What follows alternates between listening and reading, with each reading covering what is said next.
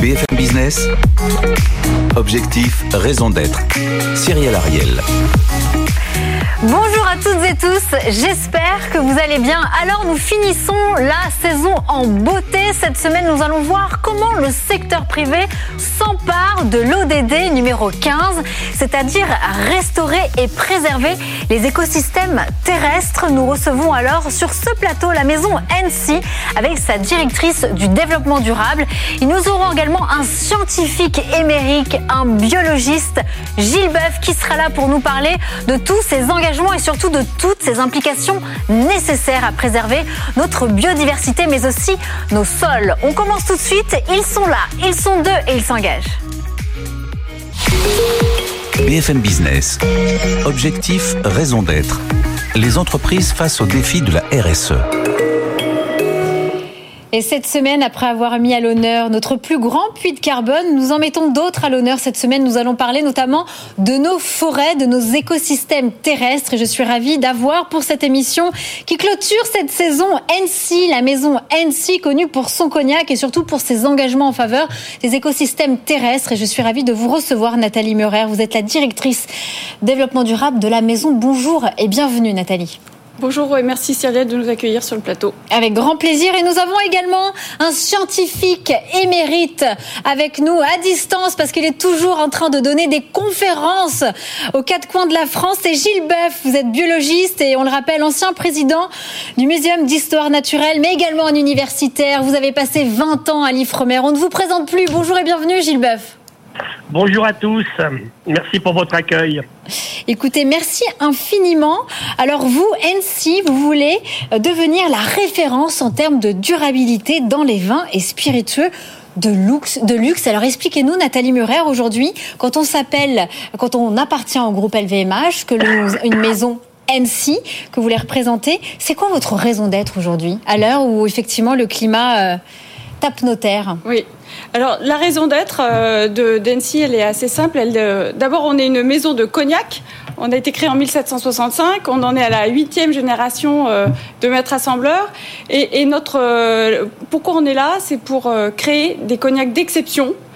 qui sont issus d'un alliage entre une nature unique et puis et puis le talent des hommes parce que la nature c'est les vignes, c'est le raisin, euh, et le talent des hommes, c'est les talents, les pratiques viticoles, la distillation, le, vieillissement et les assemblages. Et, notre cognac est servi euh, dans les quatre coins du monde. On est présent dans 160 marchés aujourd'hui euh, depuis le depuis le début de l'histoire. Et dans cette raison d'être, on a en fait on a deux engagements principaux. le premier est autour du développement durable parce qu'on veut associer. voilà. Et un autre sur le sur les sur l'humain. Eh ben, très bien, on va en parler. Vous, Gilles Boeuf, euh, aujourd'hui, euh, qu'est-ce que vous dites voilà, à toutes ces maisons qui commencent à s'engager ou encore celles qui ne le sont pas en termes de raison d'être? Est-ce que vous voyez de plus en plus, euh, voilà, en termes dans, le secteur privé, les entreprises qui s'engagent, qui se targuent d'avoir une raison d'être, qui s'engagent dans la société à mission, qui s'engagent dans la certification Bicorp? Est-ce que vous, de par toutes vos, prises de parole aux quatre coins de la France, que ce soit dans les universités, dans les, dans les événements internationaux, vous voyez qu'il y a de plus en plus cette mouvance d'engagement oui, je trouve que ça s'améliore. Et heureusement, parce que ça fait nous quand même plus de 20 ans qu'on crie sur ce climat qui dérive trop vite et ce vivant qui s'en va.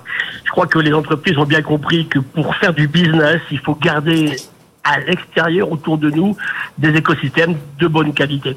Hein, si le climat, on le laisse dériver, arriver à des choses qui seront plus possibles pour une habitabilité de la Terre, Deuxièmement, si on laisse ce vivant s'effondrer, je ne parle pas d'extinction. Hein. Pour nous, ce qu'on vit aujourd'hui dans le vivant, c'est un effondrement du nombre des individus dans les populations naturelles sauvages. Et là-dedans, bien sûr, j'inclus, j'inclus bien sûr les sols viticoles. Donc avec les maisons qui ont compris cela, on s'entend bien. Et je vais répéter une chose que je dis souvent, la science n'est pas une opinion. Donc il nous faut absolument une base scientifique. Et ces maisons ont compris effectivement qu'avec des scientifiques, alors bien sûr, il faut une politique de développement hein, sur laquelle on peut revenir, que des ONG existent et fassent des, remarques, c'est très important, mais la réaction d'entreprise est fondamentale pour moi. Et les quatre piliers du développement futur, elles sont là, hein, la science, la politique, les ONG et les citoyens, c'est important. d'ailleurs des gens des grandes entreprises que vous évoquez pouvant être aussi engagés les citoyens, et enfin des entreprises. Et si tout ça communique en harmonie, on arrivera à faire quelque chose. Je dirais simplement que le vivant travaille en coopération, infiniment plus qu'en compétition. Beaucoup plus de symbiose, de mutualisme, de commensalisme, d'entraide dans le vivant. Et ça, on le voit dès le plancton, il y a presque, presque 4 milliards d'années. Ça c'est vrai, ça c'est vrai, on vit en harmonie. Euh, et avant de rebondir ensuite sur les engagements en termes de viticulture durable, de sol et paysages vivants chez NC, est-ce que vous pouvez tout d'abord, de manière très basique, nous restituer tous les bénéfices justement que nous procurent nos forêts et pourquoi justement ce sont de véritables alliés contre le réchauffement climatique? Alors d'abord, il faut voir que quand l'humain donc a commencé à se développer, en gros, hein, l'humain que nous sommes, il a bah, entre 3 et 400 000 ans, il sort d'Afrique, il s'installe, et il va entrer en compétition avec la forêt parce que pendant longtemps il est chasseur-cueilleur, hein, ça pose pas de problème. Et puis vers 12 000 ans, il s'arrête, les femmes commencent à faire beaucoup de bébés, il reste plus que sapiens, hein, ce que nous sommes nous aujourd'hui. Et là, il va défricher cette forêt. Hein, ils vont en faire des espaces d'activité agricole très simples au début. Hein, on n'est pas très nombreux il faut attendre effectivement le 19e siècle pour voir l'humain commencer à, travailler sur des souches, autant animales que végétales d'ailleurs, qui sont plus bénéfiques pour la productivité agricole. Mais il change tout au fur et à mesure. Et on vit une accélération très forte depuis quelque temps. Cette forêt a été fortement dégradée. La forêt française recouvrait pratiquement tout le pays. Ces grandes forêts, elles ont été autant de la Bretagne à, l'est de la France en passant par les Pyrénées et les Alpes. Elle a été donc euh, défrichée, elle a été drainée, et beaucoup trop par endroits. Alors, ce qu'on vit aujourd'hui, c'est un mélange. Alors d'abord, il faut dire que l'activité euh, forestière en France, les trois quarts sont privés. C'est ça qu'il faut dire, hein c'est vrai, les trois quarts sont privés. Donc, ils ont une très grande responsabilité, ces, ces, propriétaires forestiers, dans ce que pourrait devenir la forêt française. Vous avez des zones où on a augmenté considérablement la superficie de la forêt, mais souvent avec des, des arbres qui sont en monospécifique à haute intensité, comme par exemple dans les Landes. Hein. Et puis d'autres endroits, on a gardé encore quelques forêts anciennes il faut regarder un petit peu. Moi-même, je préside une réserve naturelle qui est la forêt de la Massane, dans les Pyrénées orientales. Petite, hein, 340 hectares, mais c'est là qu'on a le plus d'espèces vivantes sur une telle surface pour toute l'Europe. Donc vous voyez, garder de la vieille forêt pas altérée, dont le métier n'est pas de la productivité en bois, à côté de, bien sûr, d'espaces privés pour lesquels, effectivement, on a besoin d'une profitabilité économique. Tout ça peut travailler ensemble, ça va être lié à de la reforestation, un arrêt d'une déforestation massive et surtout quelles essences mettons dans un contexte très clair du changement climatique. Hein, avec mes amis de l'ONF, on disait l'autre jour, je ne sais même pas si on va continuer à replanter des chênes sessiles, hein. ces vieux chênes de France qu'on a toujours euh, vantés pendant très longtemps. Aujourd'hui, en mettre aujourd'hui pour que dans dix ans, avec ce climat qui change, il puisse pas se développer, il faut qu'on pense à autre chose. Donc, il faut absolument qu'on change tous collectivement quelles essences on replante, sur quelle surface. Et, pourquoi parce que, la forêt française Voilà, et parce que voilà, c'est un formidable puits de carbone. C'est ça qu'il faut. Oui, pourquoi la forêt française est malade? Parce qu'elle est vieille, elle est mal diversifiée. On a fait des coupes qu'il fallait pas faire, et puis surtout, surtout, surtout, elle vit ce changement climatique de façon terrible. Hein. Elle est également envahie par des, extérieurs. Hein.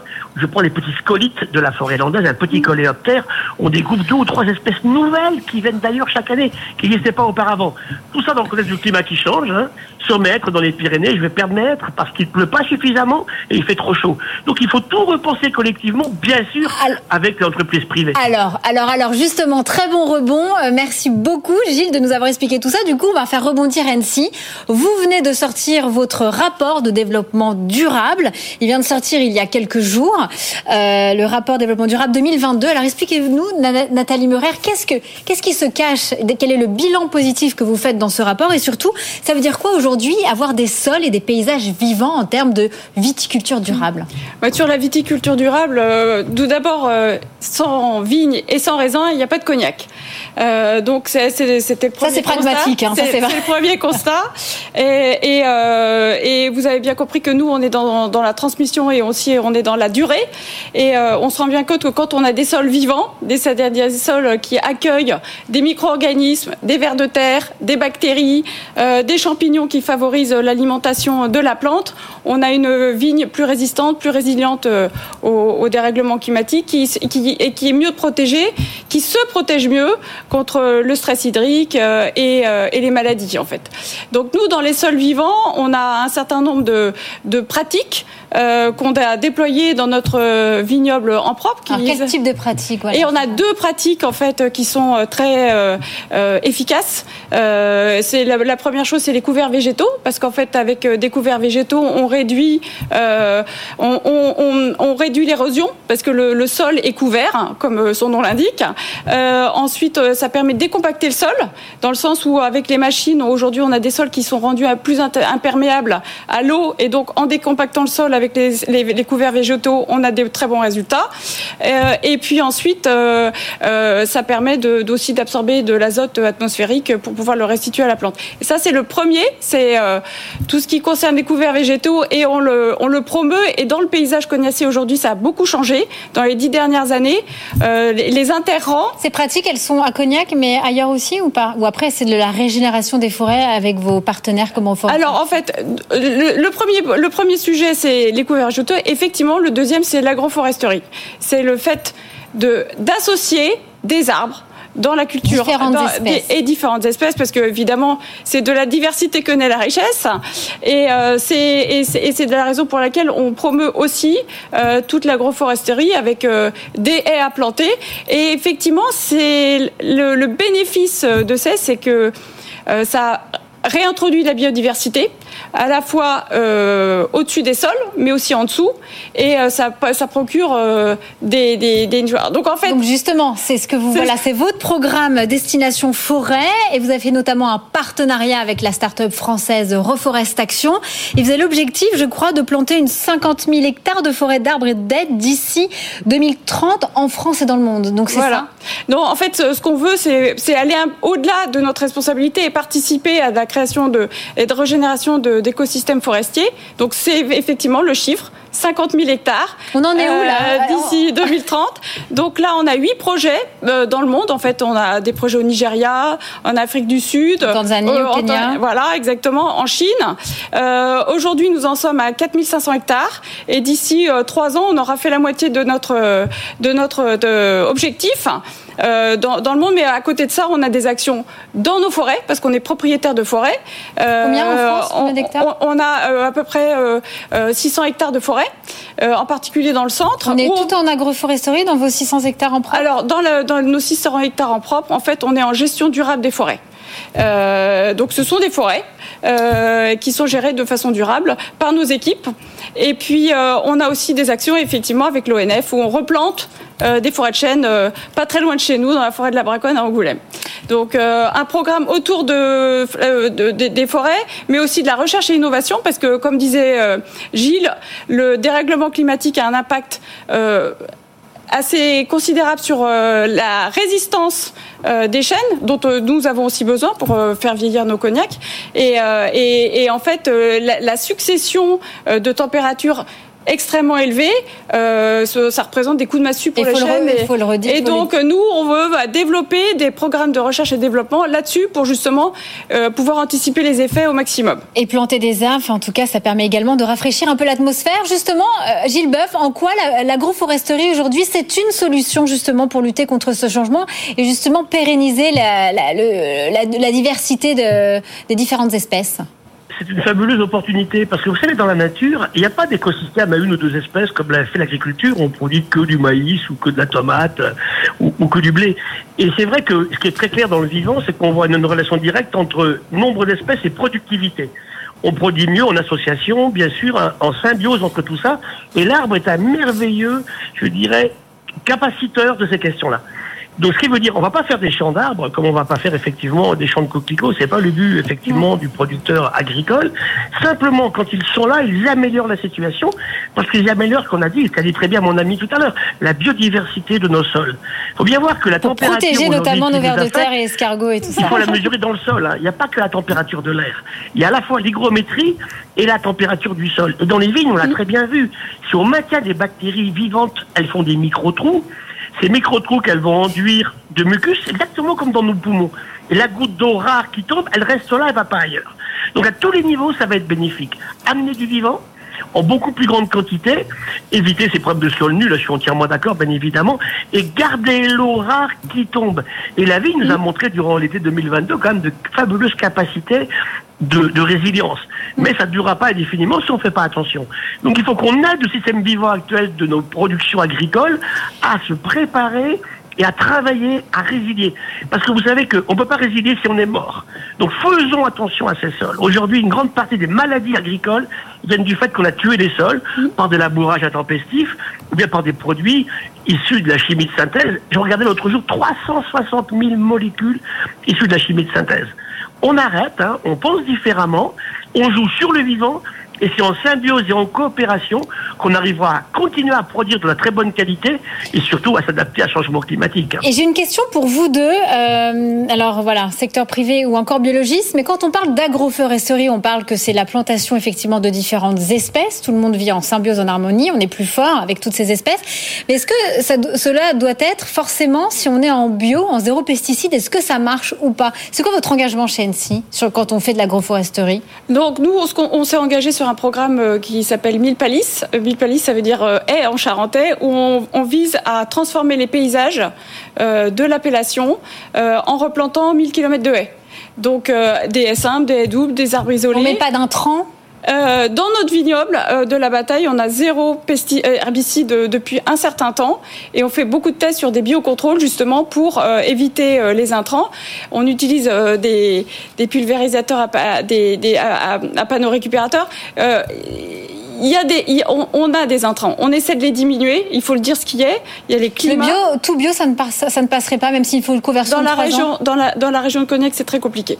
Il y en a qui le font, hein. Ça, euh, mais euh, on a des températures euh, élevées. Il y a aussi beaucoup d'humidité. Avec a... le réchauffement climatique aujourd'hui, ça vous, ça vous bloquerait? C'est une vraie question. Après, on va faire rebondir. En fait, aujourd'hui, on a, ça fait plusieurs années qu'on a 800 mm d'eau. Donc c'est assez considérable. Hein.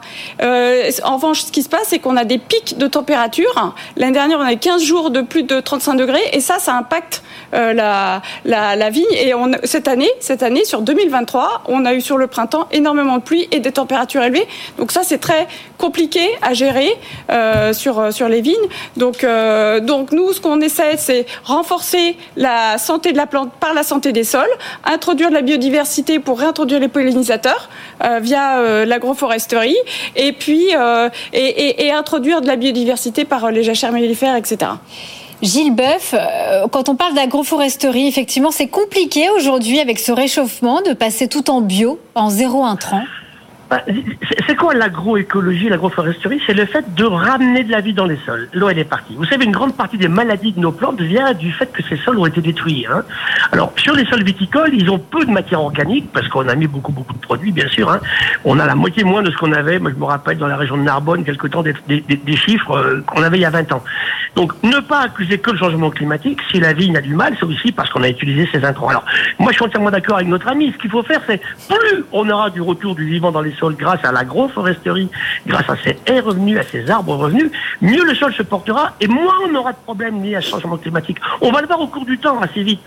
Vous savez, ce qui est compliqué à expliquer à nos, à nos concitoyens, à nos auditeurs, c'est qu'on a laissé beaucoup dériver ce climat aujourd'hui. Et que tout, tout ce qu'on va faire, il faut le faire, bien évidemment. Mais est-ce qu'on va voir des résultats assez vite au niveau de la santé publique? Ça va être compliqué, mais on pourra le faire on ne va pas empêcher le climat de changer. On peut plus maintenant, parce que ça va encore durer un certain temps, de par les phénomènes d'inertie. Par contre, plus on prendra ces précautions au niveau de la qualité des sols et au niveau, bien sûr, de la santé publique, et mieux les gens verront des répercussions des efforts qui sont développés.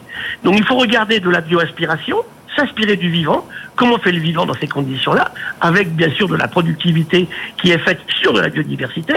Deuxièmement, regarder aussi ce qu'on appelle les sciences participatives, que tous nos vignerons participent à la collecte de l'information, nous la restituent, et ensemble avec eux, on trouvera des meilleures méthodes de gestion.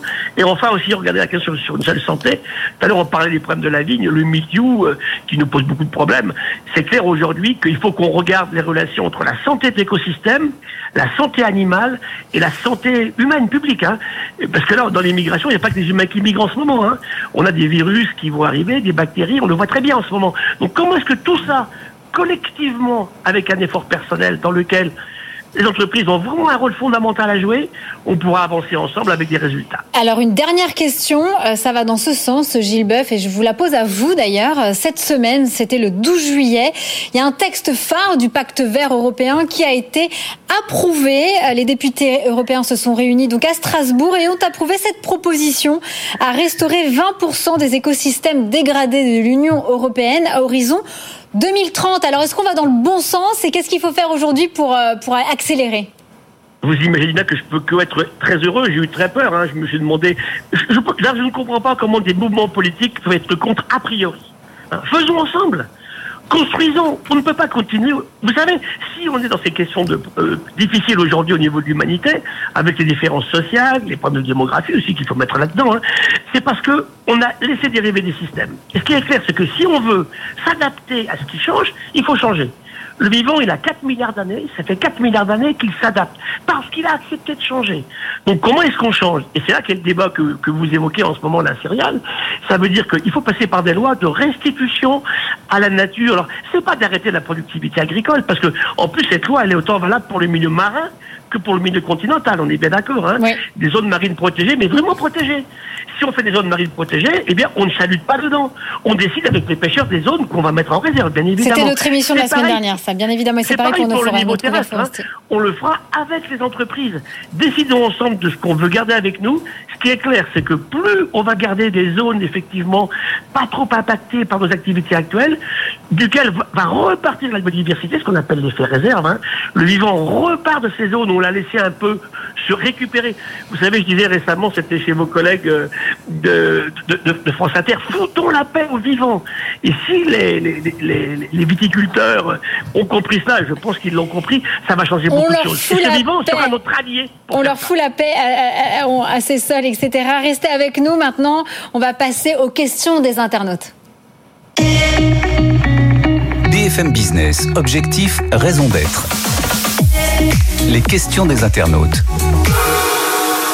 Et je suis ravie d'accueillir ma consoeur Rebecca Blanc-Lelouch pour euh, nos questions cette semaine. Et on commence avec Léa. Euh, en termes de production, est-ce que tout est produit à Cognac, sinon où? Ah bah, le cognac, c'est une appellation d'origine. Donc en fait, euh, tout est produit euh, sur le territoire. C'est euh, 80 000 hectares. Euh, de, de, de, de, production avec euh, des droits qui sont euh, surveillés et, et, et, pour nous en fait ça représente 33 000 hectares donc oui donc tout est produit sur la région même la bouteille la bouteille. Le alors, euh, le, le, produit de cognac est produit euh, sur la région. Ensuite, euh, tout ce qui concerne les ce qu'on appelle les matières sèches, donc la bouteille, le bouchon, les capsules, etc. ça vient essentiellement d'Europe. D'accord. Avec en des Europe fournisseurs. Oh, ben, on a des on a des usines en Pologne et en fait on a des, des gros fournisseurs euh, qui sont en Europe, donc en Italie ou au Portugal. Euh, on poursuit avec une question de Laurent. NC protège les arbres et la forêt à travers le monde. Le bouchon de ces flacons est-il issu d'une culture ou d'une arboriculture renouvelable? Alors nous, euh, on s'approvisionne avec des matières premières qui, soient, qui sont certifiées. Donc on achète euh, nos bois, euh, nos cartons euh, F en FSC, donc euh, certifiés FSC ou, ou PEFC. donc la réponse c'est oui. On continue.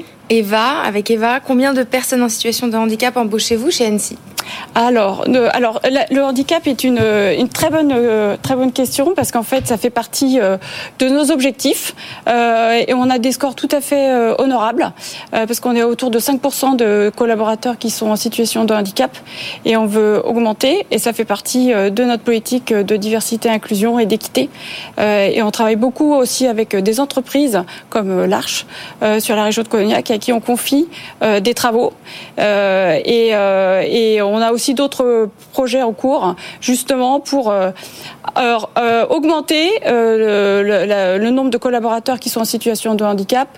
Aussi, ne pas hésiter à ce que les personnes se déclarent, parce que ça c'est aussi un autre sujet. Et tout ça, ça passe par le respect, par des politiques qui expliquent pourquoi on fait ça et ce que ça peut procurer, parce que, comme je disais tout à l'heure, c'est de la diversité que vient la richesse. Et puis, une bonne communication. Euh, on poursuit. Comment incitez-vous à travers justement votre communication à l'éco-consommation? Alors, qu'est-ce que vous appelez l'éco-consommation? Peut-être consommer modérément. L'éco-consommation. Alors, euh, en fait, responsable. Oui, oui. Euh, c'est tout à fait. Euh, euh, c'est une question qui fait du sens dans le sens, dans, le, dans la mesure où, nous sommes un alcoolier, donc euh, nous vendons des, des spiritueux euh, qui ont des degrés d'alcool élevés. donc, on a deux, deux types d'actions. On a eu des actions en interne avec auprès de nos collaborateurs, et ce sont des actions de consommation responsable. Et on a tout un programme de, déploiement et qui passe déjà par de la formation et une forme d'instruction, d'enseignement autour de la consommation responsable. Et puis en fait, euh, ce qu'on cherche aussi à promouvoir et à mettre en œuvre, c'est la dégustation riche de sens. Nos produits, ce sont des produits qui se dégustent en petit comité, euh, en, dans, le, plaisir, euh, dans la lenteur de la dégustation. Et donc plus on comprend notre produit, euh, plus on l'apprécie et euh, plus on, on, on, a cette dégustation riche de sens. Et ça, c'est très important pour nous. Bah merci. Merci infiniment euh, à vous deux et à vous trois. Merci infiniment, Rebecca. Blanc-Lelouch pour les questions des internautes et surtout m'avoir accompagné durant plus de deux saisons dans cette émission. Merci infiniment. Gilles Boeuf, merci aussi d'avoir été avec nous. Je sais plus où vous êtes perdu dans la pampa française. Sur le plateau de Valençol. Eh bien, on vous remercie. On vous remercie infiniment et puis retournez vite donner une conférence sur, je crois, la protection qui nous est chère sur la protection des océans. l'océan, ça sera sur les sols tout à l'heure. Merci pour votre accueil. À bientôt. Merci infiniment et merci beaucoup euh, Nathalie Meurer. Je le rappelle, vous appartenez à la maison NC. Vous êtes à un poste clé, celui du développement durable.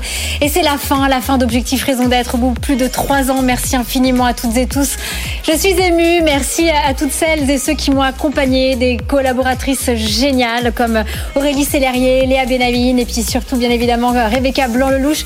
Merci infiniment en régie, Alban et tout le monde et, et, merci beaucoup de votre confiance, de votre fidélité. On se retrouvera prochainement pour parler de RSE, d'impact ou encore de développement durable. À bientôt et bel été. BFM Business. Objectif, raison d'être. Les entreprises face aux défis de la RSE.